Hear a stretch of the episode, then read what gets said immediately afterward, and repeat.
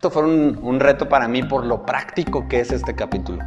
Por que yo decía, es que lo único que vamos a hacer es que lo vamos a leer y ya. Voy a cerrar y, voy a decir, ya, ¿ya escucharon? Vámonos, ¿no? Eh, y fue un reto porque primero pensé como, no, tengo que rascarle ahí para ver cuál es la, teología profunda que está aquí en, esta, en esta sección. Uh, y mientras le rascaba y mientras profundizaba, me di cuenta como, ¿por qué quiero hacer esto? Hemos a veces pensado, y no sé si te identifiques conmigo, pero a veces solemos dividir lo espiritual de lo práctico. Solemos dividir como las grandes verdades de Dios en nuestra mente con nuestra vida práctica. Y simplemente encontré como, oye, Dios también es un Dios que espera una ética de su pueblo. También es un Dios moral. También Él quiere arreglar el cómo vivimos, el cómo nos comportamos. Él no simplemente le importan las almas y quiere salvarte. Él importa tu vida cristiana hoy y cómo eso impacta a otros. Entonces me quedé como primero diciendo, pero ¿qué voy a sacar de aquí? Como qué verdad teológica profunda les voy a compartir. Y fui retado y dije, creo que deberías de empezar a preguntarte si estás viviendo a la luz de lo que estás leyendo antes de querer ir más profundo, ¿verdad? Entonces, les comparto esto, si se identifican, vamos a entrar al texto, vamos a ver por qué Mario pensó esto, por qué fue que, y si ha seguido el plan de lectura, seguramente eh, viste que era uno de esos pasajes donde los discípulos seguro le dijeron, Pablo, no lo puedes decir más suavecito, pero Pablo venía a corregir, ¿sale? Ok, vamos a leer 2 de Tesalonicenses 3, del 6 al 15, que es donde vamos a, estar hoy. Lo voy a leer en nueva versión internacional, puedes seguirme ahí con, con tu vista. Dice, hermanos, en el nombre del Señor Jesucristo les ordenamos que se aparten de todo hermano que esté viviendo como un vago y no según las enseñanzas recibidas de nosotros. Ustedes mismos saben cómo deben seguir nuestro ejemplo. Nosotros no vivimos como ociosos entre ustedes, ni comimos el pan de nadie sin pagarlo. Al contrario, día y noche trabajamos arduamente y sin descanso para no ser una carga a ninguno de ustedes. Y lo hicimos así no porque no tuviéramos derecho a tal ayuda, sino para darles un buen ejemplo. Porque incluso cuando estábamos con ustedes, les ordenamos, el que no quiera trabajar, que tampoco coma. Nos hemos enterado de que entre ustedes hay algunos que andan de vagos, sin trabajar en nada y que solo se meten en lo que no les importa. A tales personas les ordenamos y exhortamos en el Señor Jesucristo que tranquilamente se pongan a trabajar para ganarse la vida. Ustedes, hermanos, no se cansen de hacer el bien. Si alguno no obedece las instrucciones que les damos en esta carta, denúncienlo públicamente y no se relacionen con él para que se avergüence. Sin embargo, no lo tengan por enemigo, sino amonéstenlo como a un hermano. Vamos a orar. Gracias Señor por tu palabra. Gracias Padre también por enviar a tu Espíritu Santo a venir, a habitar en nosotros y entre nosotros para hacer luz tu palabra, para mostrarnos a Cristo en lo, que, en lo que leemos, para mostrarnos tu verdad, pero también para movernos al arrepentimiento y caminar hacia tu verdad, caminar en fe y dejar la mentira. Gracias, Cristo Jesús, en el nombre de tu Hijo. Amén. Es importante que antes de que entremos a los catorrazos, diríamos, entendamos el contexto de lo que estaba pasando aquí. Eh, nos, nos, nos, transportemos en una máquina del tiempo a qué es lo que estaba pasando para entender un poco mejor por qué Pablo está diciendo esto. ¿Sí? Esta carta se llama ¿cómo? Segunda de Tesalonicenses. Eso significa que hubo una primera, ¿verdad? Que no podemos desconectar porque fue muy cercano el tiempo en el que Pablo escribió esta carta, esta segunda carta de la primera. Y recuerda qué pasó en la primera, nosotros ya lo, ya lo vimos, si has estado aquí con nosotros, y si has seguido el plan de lectura y si has escuchado las charlas. Eh, pudimos ver que Pablo había compartido no solo el Evangelio verbalmente, sino dijo que les dio su misma vida. les abrió su vida, caminó con ellos, comió con ellos, seguro durmió ahí cerca de ellos, estaban viviendo como una comunidad cerca en medio de las, del sufrimiento y de la persecución. Pablo dijo, no solo les entregué el Evangelio de Cristo, sino que les entregué mi propia vida. Y vimos en una charla de, que compartió Atanasio que como un padre buscaba corregir y como una madre buscaba nutrirlos y buscaba caminar con ellos. Y aunque fue un breve periodo de tiempo, Pablo pudo plantar esta iglesia siguiendo lo que el Espíritu Santo estaba haciendo ahí. Pero pudo modelar perfectamente, no solamente les dio conocimiento de lo que el Evangelio significaba, no solamente les dio mente de lo que, de lo que significaba seguir a Jesús, sino que se los modeló con su propia vida. ¿Verdad? Luego Pablo tuvo que salir y estuvo como diciendo, Estoy preocupado porque su fe no haya decaído por la persecución, por, por el sufrimiento, por la muerte de algunos hermanos que, que, los están persiguiendo y los están asesinando. Quiero escribirles para decirles que, que sigan animados, que no dejen su fe a pesar de todo esto.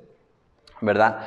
Y entonces, Pablo, básicamente la verdad que necesitamos recordar es que Pablo estuvo con ellos y les mostró cómo seguir a Jesús. No solo les dijo que tenían que seguir a Jesús y les enseñó, se los modeló, se los enseñó en la práctica. Le dijo, véngase, mi hijo, vamos a hacer carnitas, me imagino como Juan, así como, vente conmigo, primero es esto, luego esto, luego bátele y fíjate lo que tienes que cuidar y esto y esto. Y no es charola de cobre, es de acero inoxidable por esto. Es como, órale, como ellos pudieron ver y experimentar de primera mano lo que significaba seguir a Jesús. En medio del sufrimiento y de la persecución combinadas, se cree que hubo malas interpretaciones dentro de la iglesia, combinado a maestros que estaban enseñando que cuando Pablo dijo que la llegada del Señor iba a ser como un ladrón en la noche, eso lo ves en Primera de Tesalonicenses, probablemente eso ya había pasado y Dios los había abandonado.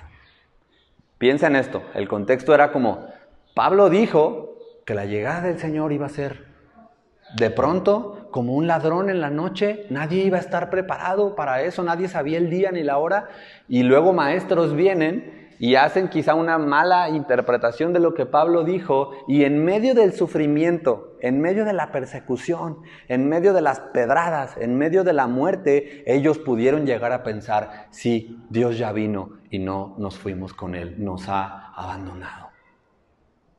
Piensan en, esto. Entonces, al parecer, algunos miembros de la iglesia en Tesalónica estaban siendo holgazanes, estaban siendo vagos, estaban eh, no caminando conforme a lo que Pablo les enseñó, y no solo les enseñó, sino que les modeló. Pero no solo eso, estaban siendo una carga para la iglesia. Estaban siendo de, un peso ya para la iglesia, el que ellos pensaban, es que casi que me tienes que mantener. Y había por lo menos tres razones. Uno, o el Señor ya había llegado y los había abandonado y decían, ya, mi vida no tiene sentido, ya para qué. Ya, ya no hay, ya no hay un propósito de vivir. El Señor ya vino y se llevó a los suyos y a mí me dejó y, y básicamente no vale la vida, la vida no vale nada. Dos, o el Señor iba a llegar inmediatamente. Esa es la otra y que muchos a teólogos coinciden, como el Señor era inminente su llegada, era, podría ser en este minuto, en este segundo, en este instante, entonces ¿para qué trabajo? Porque el Señor ya va a llegar. ¿Para qué hago negocios? ¿Para qué emprendo? ¿Para qué cultivo la tierra? ¿Para qué hago esto si Dios ya va a venir? ¿Para qué lo hacemos? ¿No? Entonces podían tener este malentendimiento y se cree como un tercer punto que posiblemente estos ociosos eran los mismos maestros que pensaban ser mejores o más espirituales por dedicarse o buscar enseñarle a las otras personas y se estaban metiendo en asuntos ajenos de otras personas por querer enseñarles y ellos esperaban que la iglesia los mantuviera por hacer eso. Como los mismos maestros que estaban enseñando que el Señor quizá ya había venido o que ya iba a llegar, entonces pensaban ellos que por venir y aconsejarte deberías de mantenerlos, ¿no? Entonces, Fíjate en este contexto, es la iglesia en Tesalónica, una iglesia que está apenas madurando, apenas creciendo, pero que está siendo perseguida, que está sufriendo, que los están persiguiendo no para saludarlos, para matarlos, ¿verdad? Y en medio de esto, había un mal entendimiento de la segunda venida del Señor y había personas diciendo que ya iba a llegar, pero había personas siendo una carga en medio de eso para la iglesia en Tesalónica. ¿Sale? Este es el, el preview, cuando si, si esto es una serie, esto fue lo que se vio en el capítulo 1 y es lo que nos trajo a lo que vamos a hablar hoy. Entonces, mientras estaba estudiando esto, voy a compartir tres, con, tres puntos con ustedes y si tú estás tomando nota y te gusta anotar el título a esta charla, la, la nombré El regreso del Señor, trabajo y generosidad. El regreso del Señor, dos puntos, trabajo y generosidad. ¿Sale? Entonces, vamos a ver y vamos a centrar ahorita nuestra atención del versículo 6 al versículo 10. Y este primer punto, eh, repito si estás tomando notas, dice, porque Cristo regresará, podemos esforzarnos y trabajar. Porque Cristo regresará, podemos esforzarnos y trabajar. Y lo vamos a ver del versículo 6 al versículo 10. Dice, hermanos, en el nombre del Señor Jesucristo, Pablo estaba hablando bajo su propia autoridad. ¿Era, ¿Era, algo que Pablo pensaba que tenía que darles este buen consejo a los de Tesalónica? No, Pablo estaba hablando y lo, deja, lo deja claro desde esa sección. Dice, en el nombre del Señor Jesucristo. Y, y, he puesto este ejemplo antes, cuando yo trabajé en una, en una empresa de zapatos de calzado en León, y tenía que abrir contratos de luz y de agua para los locales donde las tiendas iban a estar. Pero yo voy y yo doy mi IFE y digo, soy Mario o soy Juan Pifas y, quiero abrir un contrato de luz y ellos me dicen, ¿y tú qué? ¿No? Yo tenía que ir con un contrato notariado de la empresa que me avala de que yo puedo ir y abrir un contrato de luz a nombre de la empresa, ¿verdad? De la misma manera, Pablo está diciendo, yo no te estoy diciendo esto por mí mismo, en el nombre del Señor Jesucristo, les ordenamos que se aparten de todo hermano que esté viviendo como un vago y no según las enseñanzas recibidas. Vamos a detenernos un poquito ahí. Me tomé la tarea a buscar en varias versiones. Si, estás leyendo el plan de lectura en varias versiones, vas a ver que dicen algunas palabras diferentes. En la NBI que estamos leyendo dice a las personas o a los hermanos que están viviendo como un vago. La NBLA dice a los que andan desordenadamente. La NTV dice a los que llevan vidas ociosas. Y la, una traducción en, en lenguaje actual finalmente dice, aquellos que no quieran trabajar de acuerdo a la enseñanza que les dimos. Fíjate lo que está diciendo lo que Pablo está queriendo comunicar, porque si tú escuchas vago, puedes darte una idea, pero al final lo que Pablo está queriendo comunicar es, apártense de todos aquellos que no están viviendo según lo que nosotros les enseñamos. Y no solo les enseñamos, les modelamos. Ustedes nos vieron hacer las carnitas. Ustedes estuvieron ahí conmigo. Apártense de todo aquel hermano que no está viviendo según lo que recibieron de nosotros, que anda desordenadamente. ¿Sí? Pero ¿por qué Pablo está diciendo que se aparten, que lo dejen? Ok, vamos a ir más adelante a, a aclarar eso. Pero recuerda el título de este primer punto, porque Cristo regresará, podemos esforzarnos y trabajar. ¿Recuerdas que Atanasio la semana pasada él nos compartía? Un mal entendimiento acerca del, regreso de Cristo va a impactar cómo vives. Lo que tú piensas, lo que tú crees acerca del regreso de Cristo impactará tu vida hoy. Si estás viviendo, si estás educando a tus hijos, si estás haciendo negocios, si estás eh, a punto de casarte, si estás haciendo lo que estés haciendo y esto no tienes en tu mente que un día Cristo va a regresar, va a impactar cómo vives va a impactar cómo haces lo que haces. Entonces, un correcto entendimiento de Cristo, de la segunda venida de nuestro Señor, nos permite esforzarnos y trabajar. Un mal entendimiento de la segunda venida del Señor quizá nos va a llevar a hacer lo que los tesalonicenses. Pues ya va a llegar Cristo, ya para qué hacemos todo, ya hay que vender todo, ¿no? Y ya lo sacamos, se lo regalamos todo a los pobres, seguro Dios se agradaría de eso, y ya, pues que al cabo ya aquí esperamos sentados al regreso de nuestro Señor. No, Un correcto entendimiento del regreso de Cristo nos va a permitir esforzarnos y trabajar. ¿Por qué, Mario? ¿Por qué, ¿Por qué dices eso?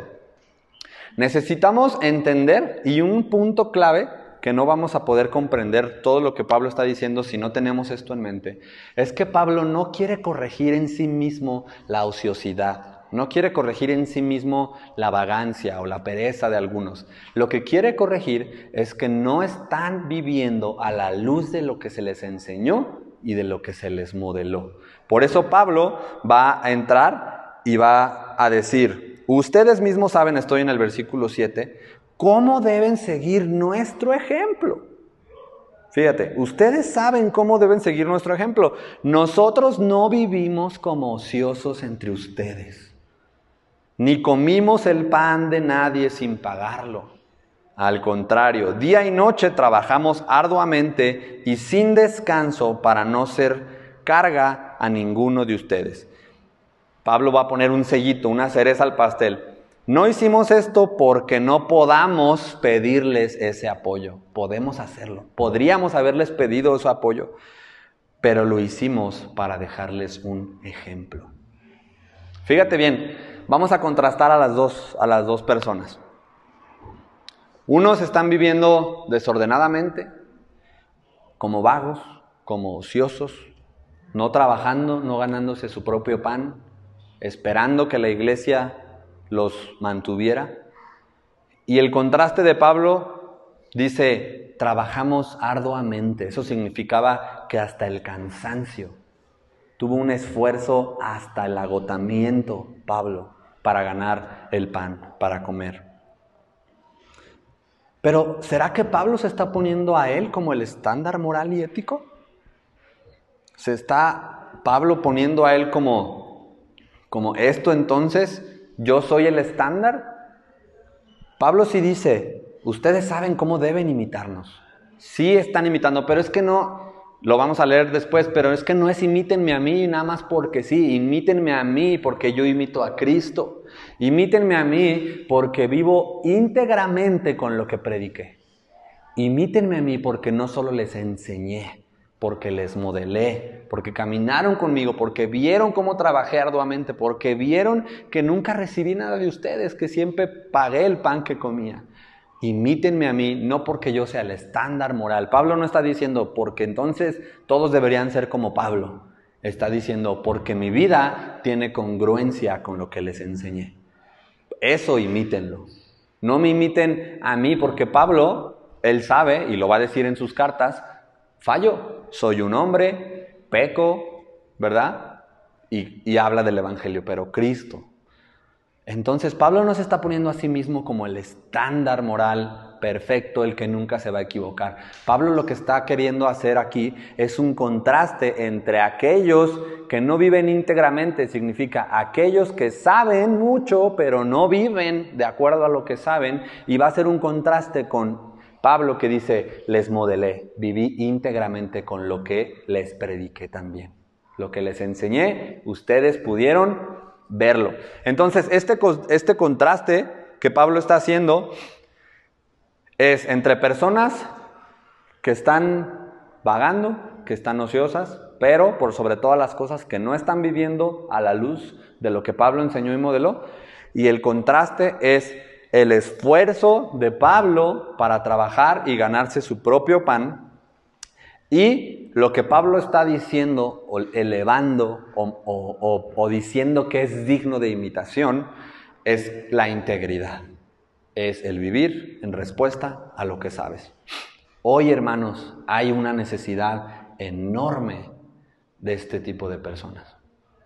Hay una necesidad enorme de que cada uno de ustedes, como hijos de Dios, no solamente vayan a enseñar verdades bíblicas, sino que estén dispuestos a abrir su vida para que personas puedan experimentar esas verdades que les han dicho. Hoy, siglo XXI, hay una enorme necesidad de cristianos que no solamente digan, hey, el Evangelio nos anima a hacer esto, deberías de vivir de esta manera, sino de que puedan venir al lado tuyo y ver tu vida como un libro abierto para que digan, ah, es que Él me lo modeló Él me enseñó cómo hacerlo. Él me enseñó cómo significa seguir a Jesús en medio de esta cosa. Él me enseñó cómo ser un seguidor de Jesús en la política. Él me enseñó a ser cómo ser un seguidor de Jesús en, la medicina, en un hospital. Él me enseñó a cómo ser un abogado que, está regido por las leyes de Dios primeramente. Él me enseñó a cómo hacer carnitas con una eh, mente diferente de que es para la gloria de Dios todo lo que Él hace. Él me lo modeló.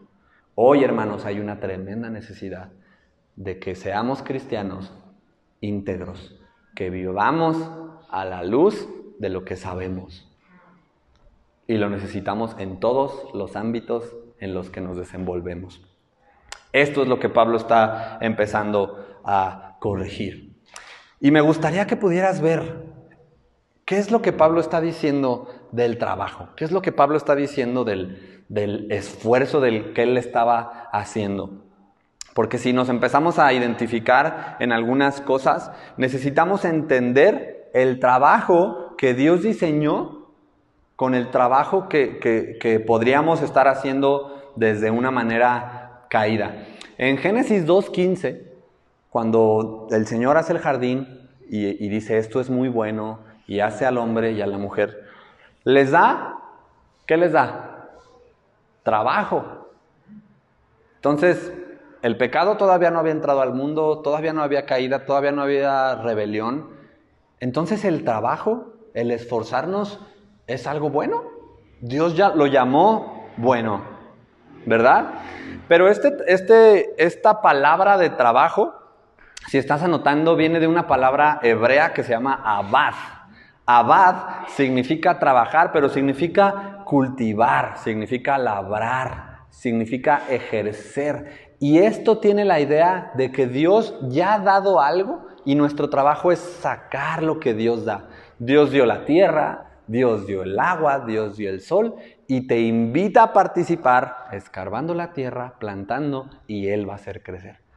Es un trabajo que va acompañado de Dios. Es un trabajo donde Abad da el sentido de colaborar, con Dios, trabajando, esforzándonos, pero alineado a lo que Dios está haciendo. Básicamente es, Atanasio pone el ejemplo del café. El café es algo que Dios nos dio. Es, ahí está la semilla, ahí está la raíz, ahí está el café, la materia prima, pero uno tiene que venir y molerlo, y echarle agua caliente y que escurra y entonces podemos disfrutar. Esto es lo que se refiere a Abad. Participas de lo que Dios hace y trabajas y te esfuerzas para sacar lo que Dios ya dio, para cultivar lo que Dios ya nos ha dado. Es un trabajo participando con Dios. Pero luego cuando la caída pasa y cuando todos sabemos la historia de la serpiente, del fruto, con el hombre y la mujer, y el pecado entra al mundo, Dios en Génesis 3, 17 al 19 le dice al hombre, ahora trabajarás la tierra y con el sudor de tu frente comerás de ella. Ahora sí está diciendo, esto pasó a causa de lo que hicieron, pero la palabra en el hebreo ya no es abad, ya es itzabón, es itzabón, así se llama. Perdonen, no, no, no, hablo hebreo. Ah. Pero básicamente lo que quiere decir esto es un trabajo, es un esfuerzo que produce dolor. Es un esfuerzo con preocupación, con indignación e ira. ¿Alguno de nosotros se ha sentido así trabajando? Como, ya no quiero hacer esto. Qué ansias estar haciendo esto. Odio trabajar en esto. Duele trabajar en esto. Ya no quiero trabajar. Cuando esto es itzabón, esto es la consecuencia del pecado. Esto es una consecuencia del mal entrando al mundo. Dejó de ser abad, dejó de ser un trabajo donde las personas, el pueblo de Dios, colaboraban con él y había riqueza en sacar lo que Dios había dado y empezó a hacer un trabajo separado de Dios. Para ti mismo, para tu reino, para tus ganancias, para tu vida mejor aquí y ahora, para tu coche y tu casa. Empezó a hacer un trabajo centrado en ti y Abad es un trabajo centrado en Dios, participando de lo que Él está haciendo. Y Itzabón es un trabajo centrado en ti que produce dolor, que produce preocupación, indignación e ira. ¿Cómo estás trabajando, hermano? Hoy. Cuando estás trabajando, sientes que estás participando de lo que Dios hace. Sientes que es algo con lo que Dios te ha bendecido y Dios te ha puesto ahí para hacer algo. Sientes que estás alineado a qué es la forma en la que Dios quiere proveer para tu familia y simplemente te ha llevado para que saques de lo que Él ha permitido, como en la gracia común cuando dice que hace que el sol se levante para justos e injustos. Sientes que estás cultivando y trabajando aquello que Dios te ha dado. Sientes que estás participando con Dios cuando estás trabajando, colaborando con Él, o sentimos que Dios se quedó en la iglesia el domingo. Y ahora me toca a mí chambear para mí mismo, para mis preocupaciones y mis afanes. Porque eso, según Itzabón, te va a traer dolor, preocupación, indignación e ira, cansancio y agotamiento. Pablo está diciendo en esta carta, yo experimenté cansancio, experimenté agotamiento, dolor para poder comer del pan. Está diciendo, básicamente vivo en el mundo, en el mismo mundo caído de rebelión, donde el trabajo y el sudor básicamente cuesta el pan. Ese es el valor. Pero estaba modelando entonces, diciendo, lo que yo les enseñé, ustedes lo vieron, visto prácticamente. No lo dice la carta, pero podemos eh, pensar que Pablo mientras trabajaba podía estar dando un modelo de cómo un hijo de Dios, cómo un discípulo de Jesús trabaja. Porque está diciendo, ustedes lo vieron. Ustedes vieron que pagamos todo lo que hicimos, que pagamos cada pan que nos dieron. Ustedes vieron que nunca aceptamos algo de ustedes, no porque no pudiéramos aceptarlo, queríamos dejarles este ejemplo. Vuelvo, Pablo no está diciendo, este ejemplo yo. Quería dejarles un ejemplo de integridad, que mi vida luce como les dije que tendría que ser. Y es una buena pregunta para nosotros hoy. Y necesitarías reflexionar, porque Pablo está diciendo esto para corregir a las personas que no están esforzándose, que no están trabajando y que se están metiendo en los asuntos de otros, que han dejado de colaborar con Dios, que han dejado de esforzarse y están empezando a meterse con lo que todos los demás están haciendo. Y cuando está hablando de estas personas ociosos, estuve buscando y buscando definiciones, Probablemente puedes decir, es una persona que no hace nada con su vida. Pero no solo eso, son personas que no hacen nada, pero que critican lo que tú sí haces. Que no hacen nada, pero que critican y no solo te critican, sino te dicen, ¿sabes qué? No, Juan, deberías de hacerlos en, las carnitas en, en cobre. Es, no estás haciendo nada, no estás haciendo nada con tu vida, Vienes, criticas, dices que está mal lo que estoy haciendo y aparte me vienes a dar consejos. Es una persona que, no solamente no está haciendo nada, sino que se entremete, esa es la, palabra, se entremete en los asuntos de otros. Entonces, es una buena reflexión simplemente el, el, detenernos un momento y decir, si quizá constantemente nos encontramos a nosotros mismos hablando de otros, chismeando, o dando consejos donde no nos lo piden, muy, muy probablemente necesitamos esforzarnos y trabajar. Esto es lo que Pablo les decía, pero dilo de otra forma, Pablo. No, vamos a ponerles que dejen de meterse en, en los asuntos que no son suyos y que tranquilamente se pongan a chambear. Este es un momento en el que podemos decir, si constantemente te encuentras a ti mismo hablando de otros, metido en la vida de otros, dando consejos de cómo la gente debería de hacer las cosas, probablemente necesitarías esforzarte y ponerte a chambear. Ok, entonces Mario, ya nos hablaste del trabajo, ya nos hablaste de cómo podemos esforzarnos participando de lo que Dios es y por eso toma el título y repítelo, porque Cristo regresará, podemos esforzarnos y trabajar, podemos ser personas íntegras que modelan con su vida diaria lo que dicen saber acerca de Dios. Podemos ser un impacto en la tiendita, en, la alberca donde yo trabajo, podemos ser un impacto en los negocios que cerramos, podemos ser un impacto en todo lugar, pero lo hacemos porque Cristo va a regresar mientras tanto nos preparamos y vivimos íntegramente con lo que decimos saber. Punto número dos. Porque Cristo regresará, podemos ser sabios con nuestra generosidad. Porque Cristo regresará, podemos ser sabios con nuestra generosidad. Detengámonos un momento y veamos y celebremos algo. La iglesia en Tesalónica estaba siendo generosa. ¿Lo notaste? Porque podemos rápidamente movernos así. Aquí había que corregir a los ociosos que no estaban trabajando. No, no, no. Detente un momento. Hay que celebrar que la iglesia en Tesalónica estaba dispuesta a darle a los necesitados. Estaba siendo generosa. Estaba dispuesta a suplir las necesidades de sus hermanos. Y eso es algo que necesitamos detenernos y celebrar y decir, órale, la iglesia en Tesalónica estaba respondiendo íntegramente a lo que vieron, a lo que se les enseñó, a lo que Pablo les modeló. Estaban siendo generosos, le estaban dando al necesitado, pero necesitaban ser corregidos. ¿A quién le daban y cómo le daban? Celebremos que la iglesia en Tesalónica estaba siendo generosa, pero Pablo escribe para corregir esto. ¿Con quién deberían ser generosos? Deberían seguir siendo generosos con las personas que Dios les había dado todo, les había dado como el ejemplo el sol, el agua, la tierra, les había dado la capacidad, les había dado la fuerza, les había dado las competencias, les había dado habilidades, manos y piernas para trabajar y aún así ellos habían decidido no hacer nada. ¿Deberían ser generosos con ellos la iglesia? Entonces Pablo dice, no, corrijamos. Qué bueno que estás siendo generoso, qué bueno que estás respondiendo, dando a los necesitados, pero básicamente ellos están necesitados por ociosos, porque no trabajan. No porque sean pobres, no porque de plano la sociedad en el mundo en el que viven no puedan hacer nada. Revaluemos nuestra generosidad. Hermanos, es muy diferente el descanso al ocio.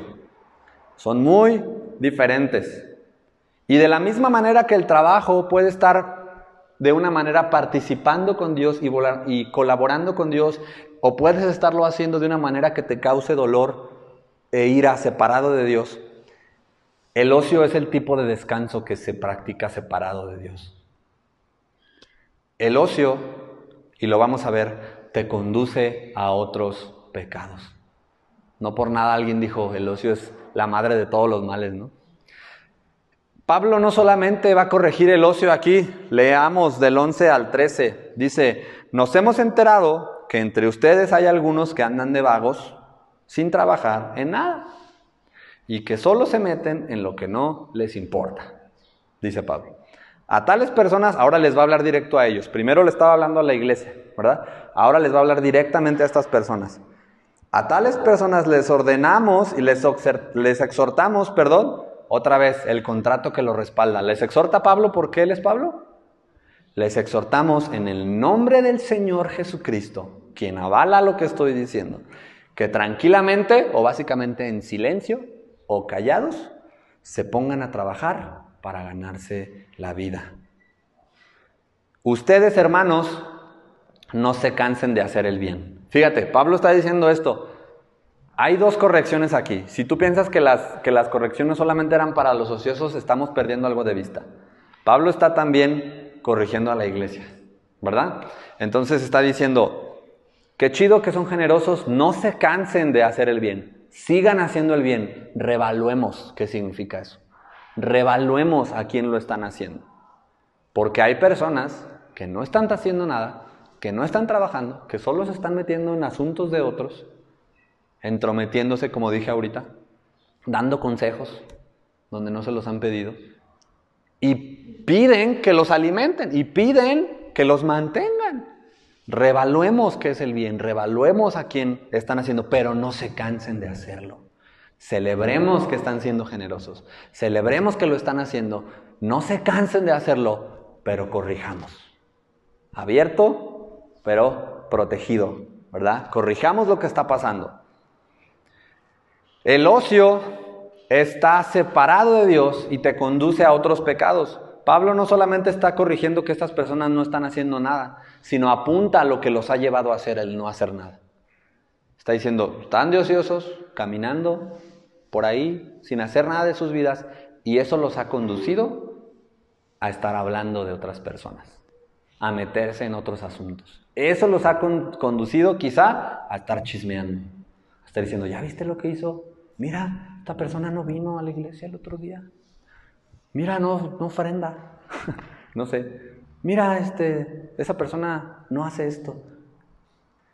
El estar de ocioso lo condujo a chismear. El ocio los condujo a otro pecado. Pablo no solo está corrigiendo el que no esté haciendo nada con su vida, sino está diciendo, esto te condujo a hacer otra cosa. El ocio está separado de Dios y nos conduce a más males. En el caso de Tesalónica era el chisme, la crítica y los consejos. Pero pon esto y déjalo en tu mente. Ellos no eran pobres. Eran personas que estaban decidiendo no hacer nada y querían que alguien los mantuviera. El descanso, por otro lado, es participar con Dios como el trabajo. El descanso, por otro lado, te lleva a la reflexión y a disfrutar de Dios y de su bondad, de lo que Él ha hecho y de que te permite descansar. Dios descansó al séptimo día. Dijo, y vio todo lo que era bueno. ¿Qué hizo? Básicamente reflexionó en su creación, vio, contempló su creación, vio que era bueno, descansó.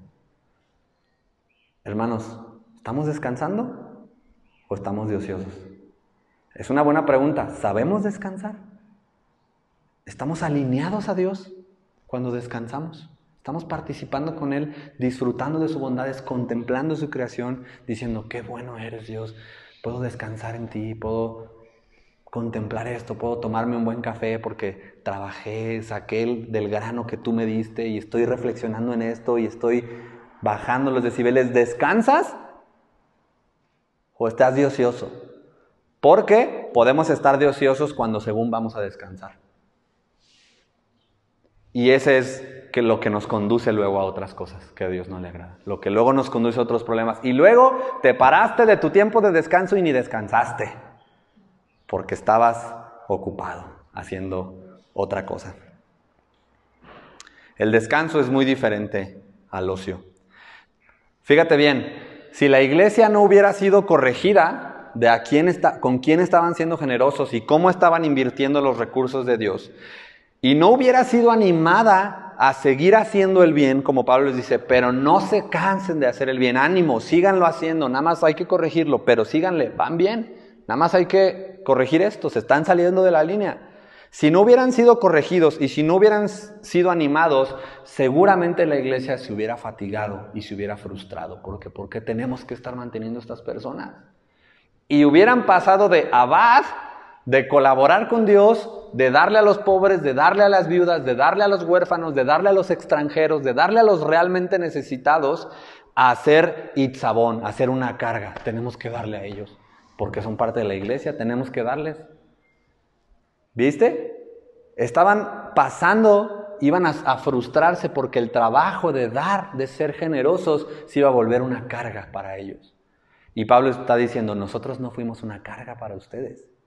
Seguramente había quien quería en, el abad, quería participar de Dios dándole un pan a Pablo, pero Pablo decía, no, quiero ser de ejemplo para ti, no porque no pueda recibirlo, es porque quiero ser un ejemplo para no ser carga para ustedes.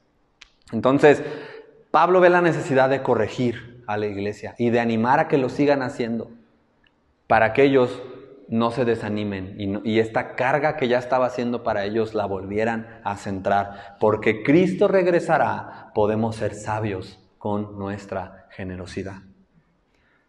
Y les anima a hacer el bien. Hermano, hoy, ¿qué es el bien? El bien tiene un nombre y es Cristo Jesús. Él puede decir qué es lo bueno. Él puede decir que es lo correcto. Él puede decir que es lo perfecto. Y a lo largo de la historia bíblica vemos a un Dios que se preocupa por los pobres, por las viudas, por los huérfanos y por los extranjeros. Constantemente le dice al pueblo de Israel, fíjate en ellos, cuida de ellos, porque a Dios les le importa. Cuida de ellos, les manda al pueblo de Israel, a los que tienen sembradíos, cuando coseches, siempre deja algo para los pobres, siempre deja algo para las viudas, para que las viudas puedan venir y recoger de lo que tú dejaste. Siempre Dios está diciendo, piensa en ellos porque a mí me importa. Y siempre Dios está animando al pueblo de Dios a ser generoso. Probablemente Pablo les enseñó esto, probablemente Pablo se los modeló, pero necesitaba corregir y decir, eh, eh, eh ellos no son pobres, ni son viudas, ni son huérfanos, ni son extranjeros, están así porque quieren. Abusados. Entonces, porque Cristo regresará, y si no entendemos y tenemos un mal entendimiento del regreso de Cristo, probablemente vamos a cometer lo mismo. Pero porque Cristo regresará, podemos ser sabios con nuestra generosidad y pedir sabiduría a Dios en cómo ayudamos.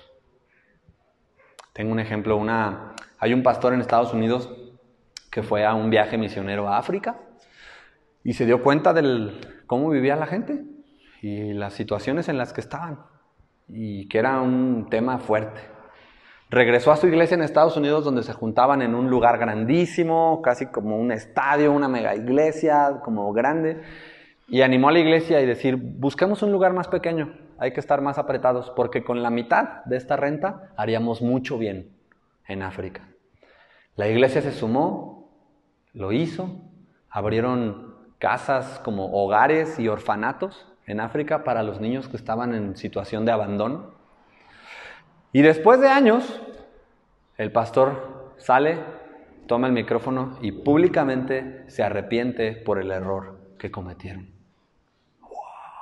¿Cómo que eso fue un error? Dejaron de gastar dinero para los niños en África, pobrecito. Y entonces el pastor explica y dice, cuando nosotros hicimos eso, nunca imaginamos que les íbamos a dar a esos niños una mejor vida de la que podían. ¿Y saben qué pasó? Que los padres en África comenzaron intencionalmente a abandonar a sus hijos porque la casa hogar les iba a dar una mejor vida que la que ellos podrían darles. Y entonces lo que multiplicaron fue el abandono. Pidamos sabiduría a Dios como ayudamos. Pidamos sabiduría a Dios a la hora de ayudar. Pidamos sabiduría a Dios a quién ayudamos, cómo ayudamos, qué es el bien al que Dios nos llama a hacer. No me voy a meter más, pero tenemos el Espíritu Santo que nos puede ayudar a cómo ayudamos, a quién ayudamos, con qué intención ayudamos. Y si quizá al ayudar o lo que nosotros pensamos que es ayudar, estamos multiplicando un mal. Cierro paréntesis. Pablo está diciendo, qué chido que sean generosos. Y esto lo podemos ver hoy también aquí en nuestra iglesia. Hemos visto y hemos celebrado su generosidad en respuesta a que Dios es generoso. Y pedimos, y ustedes son testigos, sabiduría para saber cómo usar los recursos de Dios sabiamente. Punto número tres y último, vamos cerrando. Porque Cristo regresará, podemos corregir con amor y firmeza. Punto número tres, porque Cristo regresará, podemos corregir con amor y firmeza. Y lo vamos a ver del versículo 14 al versículo 15. Leo, si alguno no obedece las instrucciones que les damos en esta carta, denúncienlo públicamente y no se relacionen con él para que se avergüence. Mario, dijiste que el título se llama Con amor. Sí, con amor y firmeza. Versículo 15. Sin embargo, no lo tengan por enemigo, sino amonéstenlo como a un hermano. Con amor y firmeza. No perdamos de vista, como les comenté hace un segundo, aquí hay dos correcciones. No solamente Pablo está corrigiendo a los hermanos que están eh, de ociosos, está corrigiendo a la iglesia también diciendo, cuiden su generosidad, cuiden con quién lo hacen y necesitan hacer esto, necesitan eh, identificarlo. Es la palabra que está diciendo aquí al, al, decir, denúncienlo públicamente en otras versiones y buscando dice simplemente como señálenlo, como que la gente, que los hermanos, que la iglesia sepa quién es. No significa chismien de él, no significa como junten a un grupito y digan, oye, él nomás me está pide y pide dinero y no hace nada. No, está diciendo, identifíquenlo, identifiquen quién es, básicamente, y no se relacionen con él para que se avergüence. Qué duro, ¿no? Empiezas como a, a pensar, ¿Cómo es lo que está diciendo Pablo? Y quizá cuando nosotros leemos esto, no quizá, seguramente lo interpretamos a la luz de lo que nos ha pasado, de lo que hemos experimentado, de lo que hemos vivido, pero no es lo que Pablo está diciendo aquí. Cuando está diciendo no se junten, no se relacionen con él, se está refiriendo a no asociarse. No está diciendo aléjense, bulíenlo, que se quede solo en el recreo. Está diciendo, no se asocien, no participen de lo que Él está haciendo. No se junten con Él. Se refiere como Es con quien no quieres hacer un negocio. No participes con él. No te asocies, no te juntes con él en ese sentido. No camines con él y mucho menos imites su ejemplo. Es lo que Pablo está diciendo. Rápido nosotros podemos pensar, a Pablo le está diciendo que lo hagan a un lado, que no lo junten en su circulito, que, que no lo junten en su grupito y que lo saquen del grupo de WhatsApp. No, no lo veamos así. Pablo está diciendo, no colabores. No, tienes, no quieres tener nada que ver con esa persona. No hagas negocios, no te juntes, no lo imites, no participes con lo que él está haciendo. Aléjense. ¿Sí? ¿Entendemos? Entonces, si lo vemos desde un sentido muy mexicano, cuando Pablo dice no se junten con él, rápidamente es posible que pensemos a, hacerlo a un lado, pero no es lo que Pablo le está diciendo. Pero sí dice, para que se avergüence. Leí una definición que quiero compartirles con, ustedes eh, de una tabla de sentimientos, quizá algunos de ustedes han, escuchado algo que hemos hablado de, eso, que, vemos los sentimientos como un regalo de Dios para poder ir a Él, ¿verdad? Como, como tal. Y hay algo que, que Atanasio justo me hizo el favor de pasarme, y hay una definición de vergüenza sana. Y dice, vergüenza sana, te lo voy a leer, dice, este tipo de vergüenza nos permite reconocer nuestra capacidad de fallar y de lastimar a otros. Este tipo de vergüenza nos permite reconocer nuestra capacidad de fallar y de lastimar a otros. La vergüenza sana crea humildad y nos da la capacidad de reconocer lo que somos y lo que no somos. Nos da la capacidad de reconocer lo que sí podemos hacer y lo que no podemos hacer. Y eso está bien. Nos permite conocer nuestras limitaciones y nos ayuda a identificar que necesitamos ayuda de Dios y de otros. La vergüenza sana te conduce a una humildad correcta, a saber quién eres, a saber quién no eres y a saber que necesitas de otros. Fíjate, Pablo no está diciendo aléjense de él y avergüéncelo. ¿Va que no? Es no practiquen con él, no tienen nada que ver con él, no se asocien con Él para que Él se sienta este tipo de vergüenza, para que Él se autoevalúe, para que Él autorreflexione de lo que está haciendo mal. ¿Ven? No es diciendo, primero aléjense, no lo junten, en el recreo háganse a un lado y luego todos apúntenle para que lo avergüencen. No está diciendo avergüencenlo, está diciendo no se asocien para que esta persona pueda autorreflexionar crear humildad y saber y corregir lo que está haciendo mal. El tipo de vergüenza que nosotros sentimos cuando vimos que estábamos ignorando a los niños de esta iglesia. Es esa vergüenza. Decir, qué mal, no estamos haciendo esto bien. Necesitamos cambiar. Necesitamos corregir esto. ¿Ves? La vergüenza sana. Entonces, y cierro con el versículo 15. Sin embargo, no lo tengan por enemigo, sino amonéstenlo como a un hermano. ¿Será que si hemos vivido o si hemos practicado o nos hemos equivocado como lo que hemos hablado hoy, hemos dejado de ser familia? ¿Será que está basado en esto nuestra posición con Dios? Buenas noticias. Nuestro lugar en la mesa está asegurado. Siguen siendo hermanos estas personas. Y si has perdido eso de vista y crees que Pablo solo les dio con un palo, pero no iba a decir al final que lo tengan como un hermano, necesitaríamos reevaluar el por qué podemos pensar que podemos juzgar a otros porque no están haciendo lo que la Biblia dice. Y a lo mejor hasta tacharlos de inconversos porque no están dando fruto y no están trabajando. Pablo hace aquí al final, y hey, en esto no se basa que sean familia bienvenido a la mesa. ¿Por qué? Porque no está basado en nuestra conducta, no está basado en nuestro esfuerzo bien o mal enfocado. No está basado nuestro lugar en la mesa en si descansamos bien o mal o si somos ociosos. No está basado en nuestra generosidad bien enfocada o mal enfocada. Tampoco está basado en si corregimos con amor y firmeza o si corregimos juzgando y con falta de paciencia. Está basado en aquel que hizo todo eso perfectamente y tomó la cruz por ti. En eso está nuestro lugar en la mesa. Buenas noticias. El sí se esforzó perfectamente.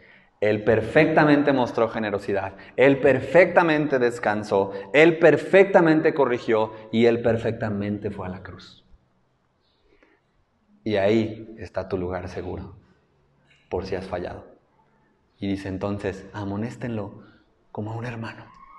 Necesita darse cuenta, necesita corregir, necesita ponerse las pilas, Necesita dejar de meterse en lo que no le importa y ponerse a chambear.